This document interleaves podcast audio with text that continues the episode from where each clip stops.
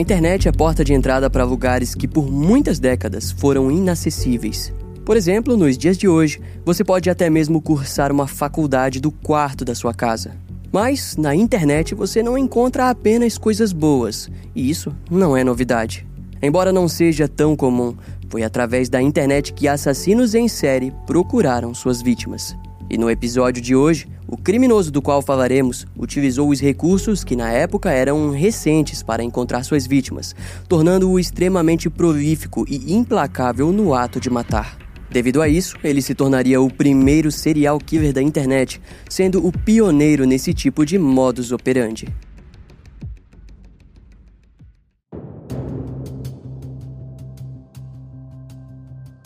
A garota Paula Godfrey tinha 18 anos quando, em meados de 1984, disse para os seus pais que estava pronta para sair de casa graças a uma chance incrível de trabalho. De acordo com Paula, ela atuaria como representante de vendas para uma empresa chamada Equiplus, do Kansas City, no Texas. Os seus pais apoiaram o seu investimento profissional, mas em pouco tempo as coisas começaram a ficar estranhas. Ainda naquele ano, Paula entrou em contato informando aos seus familiares e amigos que estaria fazendo uma viagem para um seminário onde aperfeiçoaria os seus conhecimentos para a empresa Equiplus. Contudo, essa viagem durou dias e ninguém mais teve notícias da garota. Os seus pais imediatamente entraram em contato com o departamento de polícia e relataram o desaparecimento. Os investigadores logo foram atrás dessa empresa que havia contratado, mas em interrogatório, o dono, John Robinson, disse que nunca teve nenhum contato com Paula Godfrey. E diante o mistério, as investigações em busca de pistas sobre o seu paradeiro gradualmente se intensificaram. Porém, tudo mudaria quando uma carta foi recebida pelos familiares da garota. Nela, Paula tranquilizava os seus pais alegando que tudo estava bem e que ela apenas não desejava manter contato com a sua família no momento. Além disso, agradecia as oportunidades que a empresa Equiplus havia oferecido. De início, a carta soou suspeita, mas quando a assinatura na parte inferior da mesma foi analisada, a polícia concluiu que pertencia a Paula Godfrey. Daquela maneira, devido à ausência de evidências para um suposto crime, os investigadores encerraram o caso alegando que a garota já era adulta e tinha o direito de se afastar. No entanto, Curiosamente, três anos mais tarde, as autoridades do Kansas City lidaram com um caso parecido. A família Clampett, de Wichita Falls, relatou o desaparecimento de sua filha Catherine, de 27 anos, depois que ela se mudou para o Kansas City na busca por emprego. As autoridades locais investigaram a sua movimentação, mas simplesmente não encontraram nenhum vestígio do seu paradeiro. O caso do seu desaparecimento se manteria aberto por alguns anos. E novamente, demorariam anos para um caso semelhante acontecer. Em 1994, o Departamento de Polícia do Kansas City recebeu um caso vindo da Califórnia.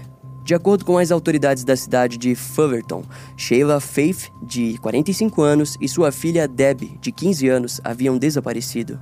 Os detalhes, no entanto, chamariam a atenção. Ao que parece, Sheila teria viajado até o Kansas City devido a uma promessa de emprego. Quando o caso foi investigado, nenhuma pista sobre o paradeiro delas foi encontrado.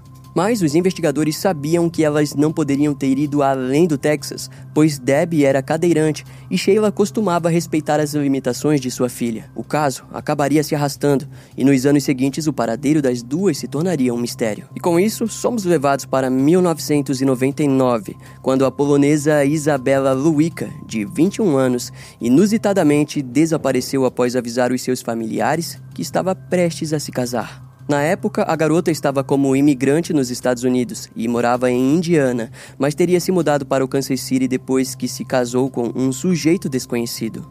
O caso foi estranho, pois ela não teria dito o nome do homem e rumores diziam que Isabela teria sido presa com drogas e deportada. Além disso, os investigadores apenas descobriram que sua última aparição ao lado do tal marido ocorreu em uma livraria em Overland Park, no Kansas City. Alguns meses depois, já no ano 2000, as autoridades foram avisadas sobre um novo caso de desaparecimento. Se tratava da enfermeira Suzanne Troughton, de 28 anos. Notavelmente, a polícia descobriu que a mulher morava no Michigan, mas teria se mudado para o Kansas apenas por conta de um relacionamento. Segundo a mãe de Suzette, o novo namorado de sua filha teria prometido diversas viagens pelo mundo e antes de desaparecer, estavam prestes a de fato viajar. Mas essa história ficaria ainda mais estranha quando a mulher recebeu uma carta de sua filha, onde ela compartilhava que o casal estava em uma viagem no exterior. O problema, porém, era de que os envelopes estavam todos marcados com carimbos postais do Kansas City e a letra nitidamente não pertencia a Suzette. Mas antes que a mãe da vítima pudesse agir, o namorado, entre aspas, de Suzette entrou em contato informando que havia sido roubado pela filha dela e que ela teria fugido com outro homem. Obviamente, aquela história não desceu e ela chamou a polícia. E após ouvir esses relatos, os investigadores finalmente questionaram sobre a identidade do namorado de Suzette. E para a surpresa das autoridades, ele se chamava John Edward Robinson, o mesmo indivíduo relacionado ao caso arquivado do desaparecimento de Paula Godfrey, de 1984. Assim, eles perceberam que finalmente teriam algo contra a única pessoa de interesse em dois casos distintos. Ao investigarem os passos de Suzette e John, eles descobriram que a mulher costumava experimentar a cena BDSM através da internet, onde conhecia diversos mestres e parceiros. Através de testemunhas, os investigadores souberam que em 1999, Suzette teria conhecido um rico empresário denominado como JR ou John Robinson. O relacionamento deu certo e eles finalmente vieram a morar juntos em fevereiro do ano 2000. E de maneira peculiar, o casal tinha a prática de tirar fotos e filmar seus atos sexuais. Suzette, então, enviava o material para a sua amiga Crystal Ferguson. Desse modo, Crystal foi a primeira a notar que havia algo estranho acontecendo. Principalmente porque depois de um bom tempo sem receber notícias de Suzette, ela inesperadamente voltou a receber e-mails, mas eles eram mais diretos, onde a garota contava que estava adorando a sua vida nova. Suspeitando daquilo, ela seguiu o jogo e foi respondendo às mensagens até que, de repente, recebeu e-mails de um mestre sexual chamado Tom, que a deu diversos números diferentes para entrar em contato. Crystal suspeitou daquelas ações, pois acreditava que o tal Tom na verdade poderia ser o mestre de Suzette, que ela conhecia apenas como JR. Assim, ela foi até um amigo seu da polícia que rastreou os números até o nosso já conhecido John Robinson. Ao mesmo tempo, um investigador chamado Jack Boyer, do Departamento de Polícia de Lexana, entrou em contato com Crystal devido ao desaparecimento de Suzette. Ele explicou que uma força-tarefa havia recentemente sido criada para investigar o caso e Crystal parecia ser a melhor amiga da vítima. Aproveitando da chance, ela citou os e-mails e os números de celular de John. Vasculhando pelos caminhos que o suspeito havia feito, eles descobriram que Suzette e John teriam ficado no motel Guest House, para onde uma equipe forense foi enviada. Lá foram encontradas manchas de sangue, mas não conseguiram determinar a origem. Nesse momento, fica claro que diversas legislações se entrelaçaram na busca pelo paradeiro de Suzette. Porém, isso aumentou quando os investigadores entraram em contato com o FBI, onde descobriram que a agência já vinha investigando John Robinson sob o envolvimento de atividades ilegais. Desse modo, eles tinham um único suspeito envolvido em diversos problemas em várias jurisdições. Porém, esse era apenas o começo. O primeiro passo dos investigadores foi investigar melhor da onde vinha o problema de John Robinson com o FBI. Isso fez com que eles descobrissem o caso do desaparecimento da jovem Lisa Stasi, de 19 anos, e de sua filha de 4 meses de idade, Tiffany. A linha investigativa os levaram para janeiro de 1985, quando as duas estavam morando em um tipo de abrigo para mulheres que sofreram violência doméstica chamado Hope House, onde recebiam assistência da profissional Cat Stackpole. Na época, Lisa havia recentemente lidado com um relacionamento extremamente violento e estava em um momento frágil emocionalmente, e foi isso que a fez aceitar uma proposta vinda da sua própria assistente social. Na verdade, Cat estava mais feliz que Lisa, pois tinha recebido um telefonema de uma organização de caridade disposta a ajudar aquelas mulheres. A escolhida foi Lisa, que aceitou a proposta envolvendo emprego, uma casa e creche para sua filha. O representante dessa organização se chamava John Osborne, o qual as autoridades agora suspeitavam que poderia ser John Robinson. Em pouco tempo, ele apareceu para buscar as duas e disse que voltaria para pegar seus pertences. No entanto, ele jamais retornou. Os investigadores descobriram que alguns dias depois, a assistente social Cat recebeu uma carta datilografada da qual Lisa supostamente agradecia por sua ajuda. Porém, a sogra de Visa, Beth, que ainda mantinha um contato uma com a outra, desconfiou ao receber uma carta semelhante, pois sabia que sua nora não sabia datilografar. E nos dias seguintes, o próprio John telefonaria para os familiares e para a assistente social perguntando sobre o paradeiro de Visa Stasi. Segundo ele, a garota havia simplesmente desaparecido junto a Tiffany do local em que estavam. Que eles não sabiam era de que o serviço secreto entrou em contato com John Robinson, questionando ele sobre atividades ilegais.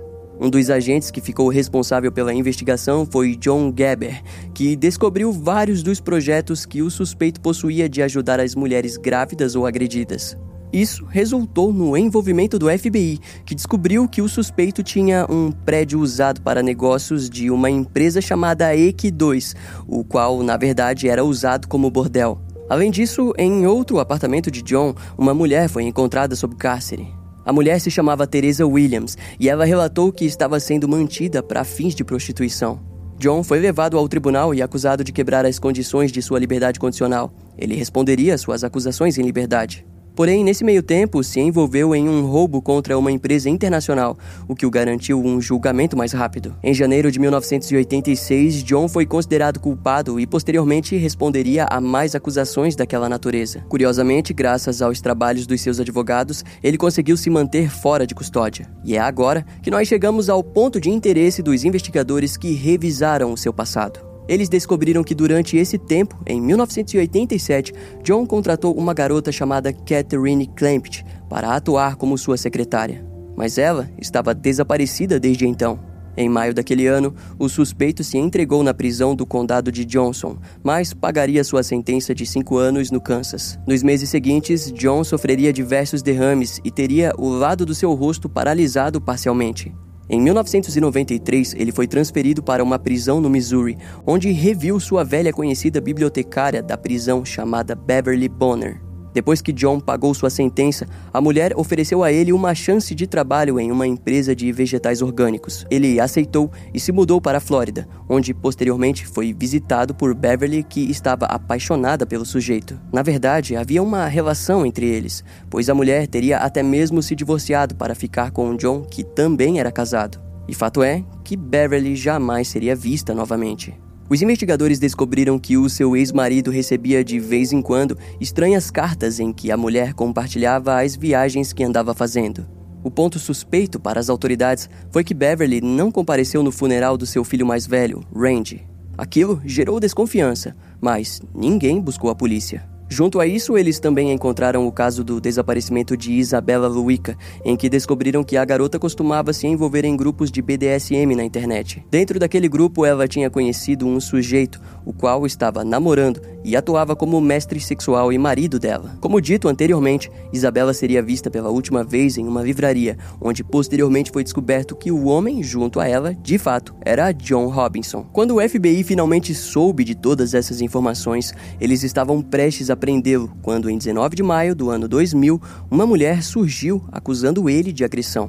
A mulher, que não foi identificada, alegou que os dois se conheceram na internet e planejaram um relacionamento de submissão por sua parte. No entanto, depois de irem para o hotel Stay America, ela acabou sendo espancada. Ao lado da força-tarefa de Lexana, o FBI fez novas perguntas à mulher e posteriormente decidiram que prenderiam o homem. O mandado de prisão foi emitido e as verdades dos crimes de John Robinson estavam prestes a serem revelados ao mundo. No fim da manhã do dia 2 de junho do ano 2000, John Edward Robinson, de 56 anos, recebeu voz de prisão em sua fazenda localizada em La Signe, Kansas. Na delegacia, ele foi preso sob acusação de agressão sexual agravada a duas mulheres. Em interrogatório, a sua esposa, Nancy, se apresentou confusa e não conseguiu oferecer nenhuma informação sobre o caso.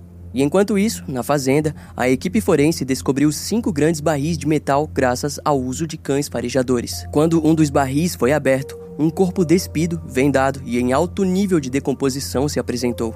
Em um segundo barril, um outro corpo em decomposição também foi encontrado. Ambos foram enviados para que o legista Donald Podman realizasse a autópsia. Três dias depois, mais mandados de buscas permitiram que a força-tarefa vasculhasse outra propriedade do suspeito, localizada em Raymore. Lá, três barris com a inscrição gordura de porco processada foram encontrados. O primeiro barril foi aberto no local e foi descoberto um sapato com uma perna presa a ele. Assim, os itens foram enviados para o condado de Jackson, onde a autópsia seria realizada. Diante a investigação, a mídia passou a apresentar as informações mórbidas do achado policial. A mídia descreveu John Robinson como um homem que procurava por sexo sadomasoquista na internet e estava supostamente envolvido em cinco casos de desaparecimento. Em uma coletiva de imprensa, o promotor Paul Morrison disse que os corpos estavam provavelmente há meses ou anos naqueles barris. Foi dito que o suspeito estava agindo como um predador na internet, onde, através de salas de bate-papo sadomasoquistas, encontrava suas vítimas em potencial sob o nome de Mestre de Escravos, ou JR. O primeiro corpo dos barris a ser identificado foi o de Suzanne Troughton, desaparecida desde março do ano 2000. Posteriormente, Isabella Luica foi identificada como mais uma das vítimas encontradas na fazenda. Até o fim de junho do ano 2000, o restante das vítimas encontradas em Raymore seriam todas identificadas como Beverly Bonner, Sheila Faith e sua filha deficiente, Debbie. Inicialmente houve várias perguntas quanto ao paradeiro dos corpos de Paula Godfrey, Lisa Stacey, sua filha recém-nascida e Catherine Clampt. Todas essas quatro desapareceram entre os anos de 1984 a 1987, e como vimos antes, a Força Tarefa acreditava fielmente na participação de John Robinson nos crimes. No entanto, a ausência de corpos deixou a polícia em dúvida entre acusá-lo ou não, questão que se tornaria clara apenas no julgamento. Mas antes de continuarmos, todos se perguntavam quem era John Robinson e como ele havia se tornado um dos primeiros assassinos em série dos anos 2000. E é isso o que vamos descobrir agora. A verdade sobre John Robinson é curiosa. Ele nunca demonstrou nenhum sinal até os seus 21 anos, quando se casou com Nancy Lynch. Anterior a isso, ele chegou a ser escolhido como representante de 120 escoteiros em uma performance para a Rainha Elizabeth II. Ou seja, John tinha tudo para ser uma pessoa promissora. No entanto, após casar, ele acabou deixando Chicago depois de ser acusado de desviar dinheiro do hospital em que trabalhava. Sua primeira prisão aconteceu aos 26 anos, quando foi novamente acusado de desvio de dinheiro de um outro local em que trabalhava. Aquilo rendeu a ele uma condenação de três anos em liberdade condicional. Nos próximos anos, ele se envolveu em mais casos de roubos e falsificação. Em 1975, foi preso novamente por falsificar assinaturas e cartas por meio de golpes de ações. As autoridades o acusaram de quatro casos de fraude em valores mobiliários, fraude postal e representação falsa. Novamente, ele foi posto em incondicional por três anos e pagou uma multa de 2.500 dólares. E de alguma maneira, após sair da prisão, ele entrou no ramo político e conseguiu manipular a senadora Mary Gant e foi dito como o homem do ano do Kansas City. Aquela história soou tão estranha que o jornal Kansas City Star enviou o repórter investigativo Mac Edwards para averiguar essa história. Em resultado, descobriram que não existia nenhum prêmio de homem do ano e o histórico criminal de John Robinson virou enquete de jornal. Em 1981, ele voltou a se envolver em casos de roubos e falsificações. Isso resultou no traiçoeiro John fazendo um acordo com a promotoria para que recebesse 60 dias de prisão e 5 anos de liberdade condicional. Assim, em julho de 1982, John saiu da prisão e no verão de 1984, ele passaria de um ladrão mesquinho para um assassino em série. E assim voltamos para o presente, posterior aos seus crimes. O seu julgamento começou apenas no ano de 2002, no Kansas, onde John enfrentou as acusações de assassinato de Isabella Luica, Suzette Troughton e Lisa Stacey. Os casos de Beverly Bonner e de Sheila e Debbie Faith seriam julgados no Missouri, mas a promotoria também utilizaria os crimes contra essas mulheres como prova para chegarem no veredito que desejavam. Cerca de 100 testemunhas foram chamadas pela acusação. Entre elas estava a própria esposa do criminoso, Nancy, que confirmou a preferência de John ao BDSM. Ela também admitiu saber sobre o seu envolvimento com outras mulheres, mas que não sabia sobre os assassinatos. Durante o julgamento, o legista Donald Podman descreveu como cada uma das vítimas foi morta, com fortes golpes contundentes no lado esquerdo do crânio. As vítimas teriam morrido instantaneamente, em exceto Isabella Luica, que permaneceu viva até sucumbir aos ferimentos. No entanto, no tribunal foi dito que John jamais confessou à polícia o que ele de fato havia feito com suas vítimas. Assim, devido à decomposição dos corpos, não ficou claro tudo o que elas poderiam ter sofrido em suas mãos. Os vídeos das relações de mestre e escrava entre ele e suas vítimas foi mostrado ao júri, que fez com que muitos virassem o rosto para não assistirem. No tribunal, finalmente finalmente foi revelado o que havia acontecido com Tiffany Stacy, filha da vítima Lisa, cujo paradeiro era desconhecido. Após matar a mulher, ele entrou em contato com seu irmão Don e sua cunhada Ellen, os quais sabiam que estavam tentando adotar uma criança legalmente, mas estavam tendo dificuldades. Assim, John informou que sabia de um bebê cuja mãe havia se matado. Em troca de 5 mil dólares, sem saber, o casal recebeu Tiffany ao lado de vários documentos falsos de adoção com assinaturas falsas de dois advogados e um juiz. O casal nunca desconfiou de nada e criou Tiffany com o nome de Heather Robinson. Os advogados de defesa criticaram o caso da promotoria, alegando que todas as provas eram circunstanciais, pois de fato não conectavam John aos assassinatos. Além disso, citaram outros indivíduos que poderiam ter cometido os crimes, mas que não foram investigados. Mas o júri não se comoveu muito com aquelas alegações, tanto que em outubro de 2002 consideraram John Robinson culpado em todas as acusações de assassinatos. O criminoso não demonstrou nenhuma emoção ao ver que recebeu a pena de morte pelos assassinatos. Nos meses seguintes, John foi levado para julgamento no Missouri, mas naquela altura, assim como o corpo de Lisa Stacey, os de Paula Godfrey e Catherine Clampt também não foram localizados. Mas, mesmo sem os corpos de suas vítimas, a promotoria possuía evidências o suficiente para sentenciá-lo à morte novamente.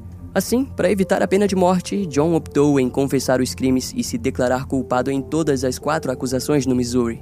Em 2006, a filha da vítima Lisa Stacey, com o nome de Heather Robinson, entrou através de uma ação civil contra o Centro Médico do Kansas City e contra a assistente social Karen Gates. No ano seguinte, um acordo de uma quantia não revelada foi conseguido, em que boa parte foi dada para a sua avó biológica. Ainda em 2007, em um segundo processo, Heather fez questão de vencer e impedir que John conseguisse lucrar em cima de qualquer coisa relacionada a livros ou direitos de filmes. E em novembro de 2015, a Suprema Corte do Kansas anulou as condenações por assassinato de Lisa Stacey e Suzette Trotten por questões técnicas. No entanto, a condenação pelo assassinato de Isabella Luica foi mantida junto à sentença de morte. Atualmente, John Robinson é conhecido como o primeiro assassino em série da internet e continua vivo aos 79 anos no corredor da morte do Centro Correcional de Eldorado, no Kansas. Segundo os investigadores que participaram diretamente do caso, eles temem que existam outras vítimas ainda não descobertas. Afinal, como o seu último ato de controle, John jamais contou sobre o que fazia com suas vítimas.